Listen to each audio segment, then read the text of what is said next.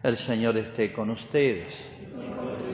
Evangelio de nuestro Señor Jesucristo, según San Mateo. Jesús habló en parábolas a los sumos sacerdotes y a los fariseos, diciendo, El reino de los cielos se parece a un rey que celebraba las bodas de su hijo. Envió entonces a sus servidores para avisar a los invitados, pero estos se negaron a ir. De nuevo envió a otros servidores con el encargo de decir a los invitados, mi banquete está preparado, ya han sido matados mis terneros y mis mejores animales, y todo está a punto. Vengan a las bodas. Pero ellos no tuvieron en cuenta la invitación y se fueron uno a su campo, otro a su negocio, y los demás se apoderaron de los servidores, los maltrataron y los mataron. Al enterarse, el rey se indignó y envió sus tropas para que acabaran con aquellos homicidas e incendiaran su ciudad. Luego dijo a sus servidores, el banquete nupcial está preparado, pero los invitados no eran dignos de él. Salgan a los cruces de los caminos e inviten a todos los que encuentren. Los servidores salieron a los caminos y reunieron a todos los que encontraron, buenos y malos, y la sala nupcial se llenó de convidados. Cuando el rey entró para ver a los comensales, encontró un hombre que no tenía el traje de fiesta. Amigo le dijo, ¿cómo has entrado aquí sin el traje de fiesta? El otro permaneció en silencio. Entonces el rey dijo a los guardias, átenlo de pies y manos y arrójenlo afuera a las tinieblas. Allí habrá llanto y rechinar de dientes, porque muchos son los llamados, pero pocos los elegidos. Es palabra del Señor.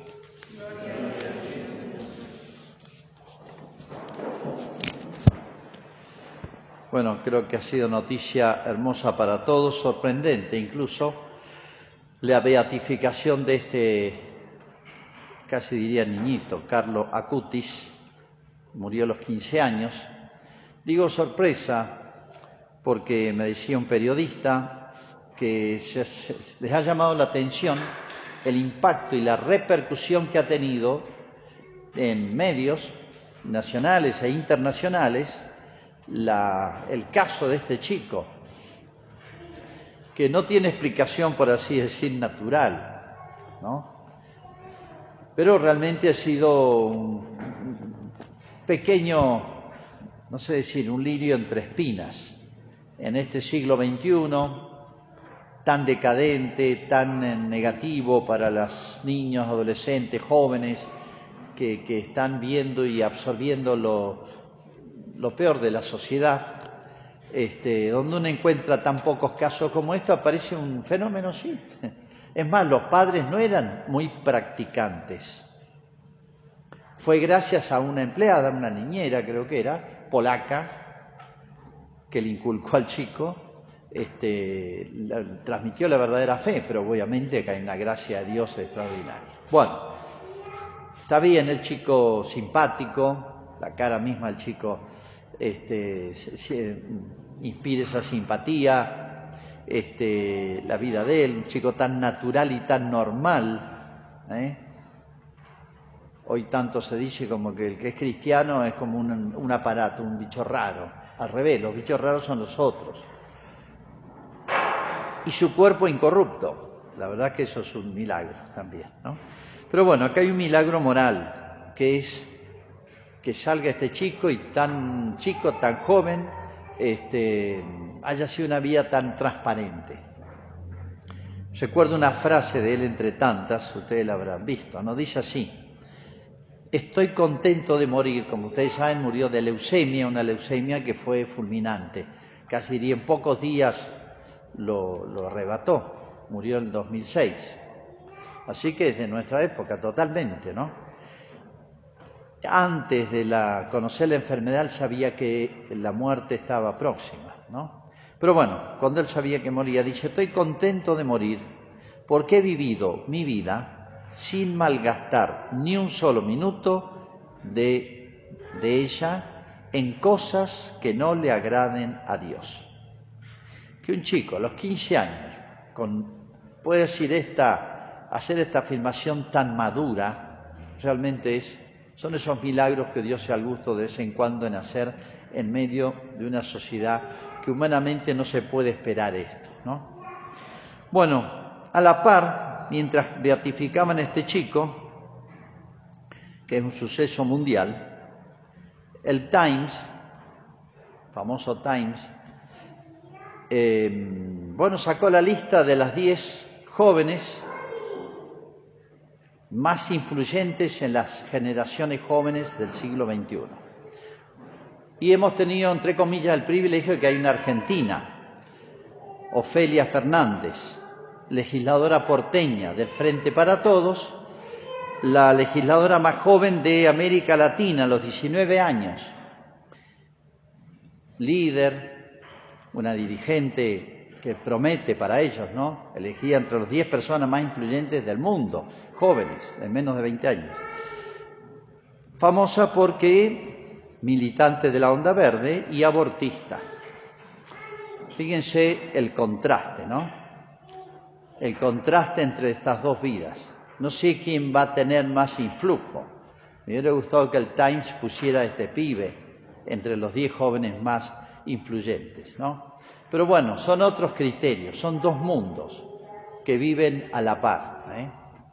Bueno, y la parábola esta de hoy, que es continuación de la anterior, y en todas estas últimas y duras eh, manifestaciones de Cristo a los judíos en su última predicación, por así decir, en la última oportunidad para los judíos, uno se encuentra con sorpresas. Este, sorpresas de ayer y de hoy, como este contraste, el, mismo día o casi al mismo tiempo, estos dos hechos tan contrastantes, ¿no? Fíjense en, en la parábola del domingo pasado, que es exactamente la anterior, habla de los obreros de la viña, etcétera, los homicidas, qué cosa más grande que poder trabajar para un gran patrón, ¿no? Y, qué bueno, y sin embargo, eh, este, se, comportan tan mal con el dueño, comete una injusticia tan grande, ¿no? Mandan al hijo y matemos a su hijo y nos quedamos con su herencia. Doble delito, ¿no? Matémoslo y nos quedamos con su herencia. Pero Jesús da un paso más, yo diría de benevolencia y de dureza las dos cosas a la vez, paralelas. En esta parábola está pegada la otra. Entonces es como si le dijera a los judíos, este mensaje es primero para ellos, pero después para toda la humanidad. Como le dijera a los judíos, miren, yo los invito, Dios los invita a trabajar personalmente en su, en su viña. El universo es la viña, pero hagan valiosa la vida trabajando para este buen patrón. No aceptan. Bueno, da un paso más en benevolencia. Bueno, los voy a invitar a una fiesta, ni siquiera tienen que trabajar. Allá por lo menos le decían tienen que trabajar. Pero acá ni siquiera hay que trabajar a una fiesta. Es más, es una fiesta de, de buen nivel social, porque es el hijo del rey. Un rey celebraba las bodas de su hijo. O sea, ¿a quién no le gusta una fiesta de gran nivel? La fiesta de la nieve, pagan lo que sea, pero van porque ahí se encuentran todos los actores, actrices, las farándulas, entonces pagan cualquier cosa acá en Malargüe y otros que no son de Malargüe para ir a la fiesta de la nieve. Y si hubieran, vinieran personajes, modelos de Europa y de, pagarían el doble y vendrían de todo el país. Bueno, esta es una fiesta de gran categoría social. Además, antes los invitaba a trabajar y ahora a disfrutar. No tienen que pagar nada ni la entrada. Tiene que disfrutar. Es una fiesta, ya está todo listo. Fíjense, llama la atención las distintas tandas de invitaciones. Los orientales hacían tres invitaciones a la fiesta. Una, póngale tres meses antes, para que se vayan preparando. Pero eran fiestas que duraban semanas. Eran fiestas en serio. ¿Se acuerdan las bodas de Caná? Sobre todo las matrimoniales cinco o seis días antes, segundo aviso a los invitados, para que ya, bueno, sobre todo las mujeres se van preparando la ropa, qué sé yo, todos los arreglos, charlan entre ellas. Y el día antes, Era una costumbre oriental. Bueno, para darle más solemnidad y más importancia a esto. Pero fíjense, hay una sorpresa en esta parábola. Este, en la primera, directamente se negaron, no les interesó la invitación. Segunda, ya está todo listo. O sea, era para entusiasmarlo. Vengan, tienen que disfrutar nada más. No tienen que hacer nada. Tengo los mejores animales matados, los terneros, está todo a punto, vengan. No tuvieron en cuenta la invitación y hacen, dice, unos se fueron a su campo y a su negocio. Unos, una opción. O sea, prefirieron ir a sus negocios y a su campo. Y por el otro lado, otros se apoderaron de los servidores, los maltrataron y los mataron. ¿Por qué? ¿Por qué esta paradoja? ¿Por qué esta extraña actitud del ser humano? Miren, esto se lo dice a los judíos, es un mensaje directo para ellos, pero tiene otro mensaje para toda la humanidad, para todos los tiempos. ¿Cómo van a preferir, uno dice, una fiesta de tal nivel, este, en todo sentido, social, este, de, de grandiosidad, de fastuosidad, ¿cómo prefieren ir al campo a trabajar o al negocio? Y sí, la fascinación, la atracción de las cosas del mundo eh, eh, termina ensegueciéndonos. O sea, no viendo que es preferible una fiesta y no ir a trabajar a los negocios. Pero el corazón del hombre se, con las malas acciones, los malos actos, se va como endureciendo, dureza de corazón, y ensegueciendo. Ya no ven la belleza, la diversión, diría yo, lo espectacular, lo extraordinario que es una fiesta. Ya no lo perciben, prefieren lo otro. Mire, esto es el mundo moderno, no solamente los judíos. Hay gente que vive para el trabajo, para los negocios, para enriquecerse, para tener más. O sea, quieren hacer su propia fiesta. La otra es gratuita, no tienen que hacer nada, ni pagar, pero prefieren su propia fiesta, su propia, elaborar su propia felicidad con su trabajo. Y uno dice, una tontera sí, pero el hombre cuando se enseguece, se endurece el corazón y se cierra ya no, no ve es como un ciego que uno dice, ¿no te das cuenta qué hermoso paisaje? No. Mirá qué lindos colores de primavera. No, porque ciego. Me va a decir, no lo veo. Y sí, no lo ve. Pero esa ceguera no vino sola. Detrás de esa ceguera y de esa dureza de corazón hay infinidad de faltas pequeñas, medianas y grandes. Esa es la historia de Israel y es la historia del mundo moderno. Y puede aplicarse a cada persona en particular. Pero hay una cosa más sorprendente. Está bien, pueden mostrar desintereses algunos. Desinterés por las cosas espirituales, las cosas de Dios. Lo vemos todos los días. Y lo que dice Jesús acá en, en esta parábola es real. Hoy el cielo, la vida eterna, es una fiesta que no va a terminar nunca. Bueno, y sin embargo hay gente que se desentiende de las cosas de Dios, de las cosas espirituales, ¿no? Bueno, pero decía que lo sorprendente es lo otro, lo maltrataron y lo mataron. Las cosas de Dios pueden, hay dos grados de maldad, o distintos grados de maldad. Uno es el desinterés. Hay gente que no le interesa, no le entran balas, tiene como el corazón endurecido. Pero en muchos Dios despierta la indiferencia, no me interesa, ¿no? Pero hay otros, y es un grado superior de malicia, se puede decir, despertar fastidio. La existencia misma de Dios, la presencia misma de Dios, que no se la pueden quitar de encima, les despierta fastidio. Entonces, esta nueva invitación es ocasión de que se enojen esta nueva invitación, como diciendo, este personaje ya me, está molestando demasiado. ¿Puede fastidiar la presencia de Dios? Sí. Es un grado superior de malicia, es un grado superior de maldad. Porque la existencia de Dios no la pueden obviar, no la pueden sacarse de encima. ¿eh? Le decía un ateo a un filósofo cristiano, dichoso usted que cree porque puede no pensar en Dios. Yo que no creo, no me lo puedo sacar de encima, lo tengo siempre presente. Por eso una cosa es una cultura indiferente a las cosas espirituales a Dios.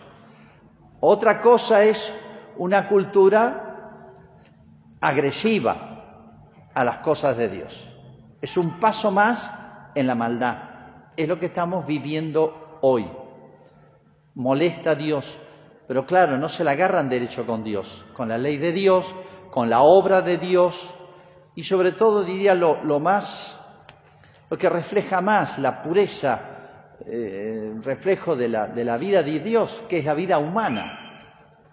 Hoy hay un complot contra la vida. Hoy hay un complot contra la vida que Juan Pablo le puso un nombre, famosa cultura de la muerte. Yo le citaba vez pasada al cardenal Sara, que ha escrito cosas maravillosas. Él habla, tomando frases de Ratzinger, del odio a la vida, del odio al hombre.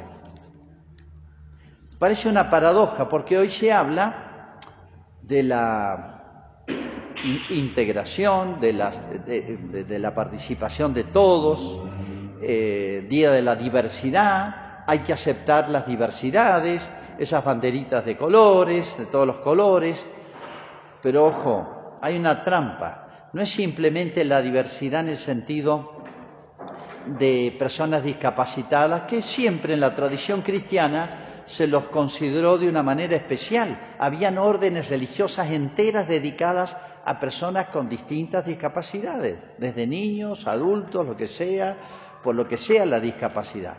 Siempre ha existido. Ahora el mundo moderno se gloría de ser muy sensible a todas las, por así decir, debilidades eh, humanas. Sí, hacen rampas para los discapacitados, hacen el día de no sé cuánto, pero es una hipocresía, porque nunca se ha odiado tanto la vida y el hombre como en el siglo XX, XXI. Cardenal Sara habla del odio al hombre y el odio a la vida hacemos todo lo que es aniquilador, desde la homosexualidad, el matrimonio homosexual, que es el odio a la vida. No hay vida ahí, es esterilidad. El aborto es un caso que ya conocemos todos, gigantesco. Pero hay mil maneras más de matar. Matar espiritualmente, matar psicológicamente, matar físicamente. Es una gran hipocresía cuando el mundo habla mucho de un tema, es como el tero, que pega el grito en un lado porque tiene el nido y los huevos en el otro. Entonces, cuando se habla mucho de algo, el mundo habla mucho de algo, es lo que está faltando y lo que nos está arrebatando de la sociedad. ¿Mm? Hoy se habla de sensibilidad hasta con la naturaleza, los animales, una hipersensibilidad deformada, desproporcionada, loca. Y hay una insensibilidad a la vida humana. Repito, no es solamente el aborto, sino la mentalidad anticonceptiva, la eutanasia que está introduciéndose en muchos países. Entonces me hablan de sensibilidad, me hablan de valor de la vida, me hablan de, de integración, me hablan de amor a la diversidad. Por eso no nos dejemos engañar por esa especie de pantallas de propaganda. Es una manera de fastidio de Dios, de la presencia de Dios, porque Dios es el Dios de la vida. Yo soy la vida, dijo Cristo. Yo soy la luz, yo soy la vida. Es exactamente lo contrario. Y se podría ampliar todo esto de la cultura de la muerte, la facilidad con que se desprecia la vida humana. Basta ver las películas, basta ver los jueguitos para los chicos que consisten las play, ir matando, matando, matando, no sé cómo es el asunto en detalle, pero es ir matando hasta que no quede nadie y no sé cómo llega, logra los objetivos. Pero vean las películas. Es más, esa moda de pasar en cámara lenta cuando salen los chorros de sangre y todo para que se disfrute más lo cruento. Casi todas las películas son así ahora. Fíjense la literatura de hace tres, cuatro, seis siglos, no tenía nada que ver. En todo caso, existía la guerra, existía la guerra justa, pero lo que interesaba era la justicia por encima de todo. Pero ahora es matar por matar. Y estos superhéroes que matan con ametralladoras o con armas fantásticas, matan cientos, miles, nunca le pegan un balazo, nunca se le acaban las balas. Hasta toda esta ficción, digamos, moderna, está ordenada a desprecio por la vida. La vida humana no vale nada. Un pibe que se forma viendo eso, ¿qué piensa que vale la vida? Y la delincuencia, se horroriza el mundo ante la pena de muerte. Si en la Argentina pusieran pena de muerte, se levantan los derechos humanos de todo el mundo. ¿Sí? Nos hacen un bloqueo económico, nos horrora la pena de muerte. Todos los países tienen pena de muerte.